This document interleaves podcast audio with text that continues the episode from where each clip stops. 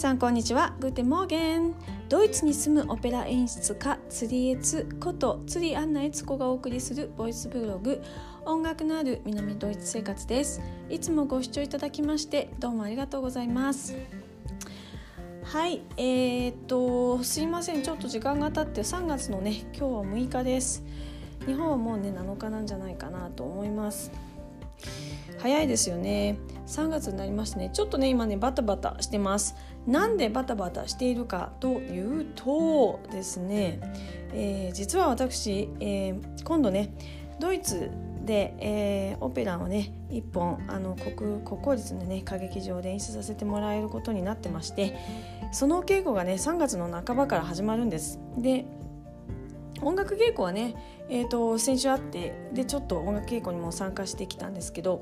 あのメインのね私のやるあの演技の方の稽古はですね2週間後から始まるので、まあ、それにねかこつけてあの照明のリストとか小道具のリストとかですねあのいろいろねこうなんか作ったりとかミーティングしたりとかねするので、えー、っとね、だんだんだんだん、えー、なんか周りが、えー、賑やかになってまいりました、うん、いや楽しいですね、うん、コロナ中ね本当何も動けなかったんで、えー、っとそれ以来っていう感じですかね。で、えっとね、実はねドイツで、まあ、大学にいた時に、まあ、ちっちゃいものをねベルリンで演出したとはいええー、それ以外ではドイツで演出するのは初めてなんですよね。オーストリアでオーストリアあのウィーンとかウィーン郊外とかあのオーストリアと違う州でですねあのオーストリアごめんなさいドイツウィーンウィーンっていうのはドイツじゃなくてオーストリアにあるんですけどオーストリアの、ね、中の、ね、違う州とかオーストリアではねあの結構実はですね学生の時からお声かけていただいて演出家としてねあのちょっと外でね演出させていただいたりとかすることも結構実はねあったんですよ。そうなんですよ。それすごくねラッキーですよね。恵まれてて。あのいろいろ演出させてもらって。オーストリアでも演出したことがあるしまあねあの住んでた、まあ、ニューヨークなり東海岸ですね。あのどういうアメリカではあの演出させてもらったり。日本はですね実はね1回だけ演出をしてましてそれがなんと、えー、東京にある新国立劇場のあのショーホールでね、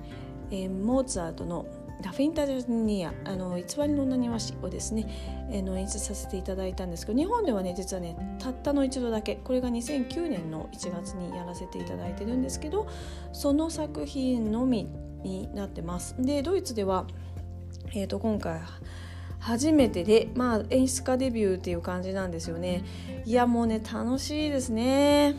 うん、あの演出のプランを考えるの私は全然苦じゃなくてっていうかもうこうなんかこう降ってくる感じですねアイデアがポンポンポンと。でそれをこうなんか自分はもうね宇宙のパイプになっていて作曲家が書いたことをこうビジュアル化するっていうことにすごい専念するんですが今回の作品はですね2013年に書かれててまだ作曲家が30代ってことで非常にまだね若い出来たてほやほやのね曲って言っていいのかな出来たてほやほやっていうか別にあの世界初演ってことではなくてもうドイツではね結構やられてる作品なんですけどゴールドっていうんですけどね。でゴールド、うん、えのお金っていう金金っていう意味のゴールドですね。うん、で、えー、金ゴールドですけどその話が、えー、実はねもうドイツでは結構ねあちこちでやられててさすがねオペラ大国ドイツですよねでやられてる人気な曲なんですけどもまあ2013年ということで、まあ、10年前に作曲されてるんでえー、比較的まあねモーツァルトとか、あのベートーベンとかいう作品に比べるとあの随分最近の作品だなと思うわけなんです。で作曲家もまあ生きているのでまあ電話してみようと思えばあまあ電話番号知らないですけど連絡してみようと思えば、まあ、連絡できないことはないというかね。でなんだけど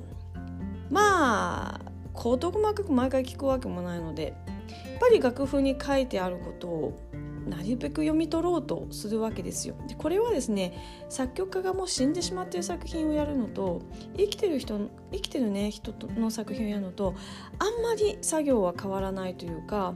楽譜をぐーっと読み込んであこの音は何を意味して書いてくれたんだろう何がここに囲まれてるんだろうどういう意図なんだろうっていうのを一つ一つ細かくこう見ていくとああこういうことだなっていうのが結構こう分かってくるんですよね。でそういうねなんかねこうメッセージ性がある作品とまあない作品もあるんですけどこの作品は非常にメッセージ性があって。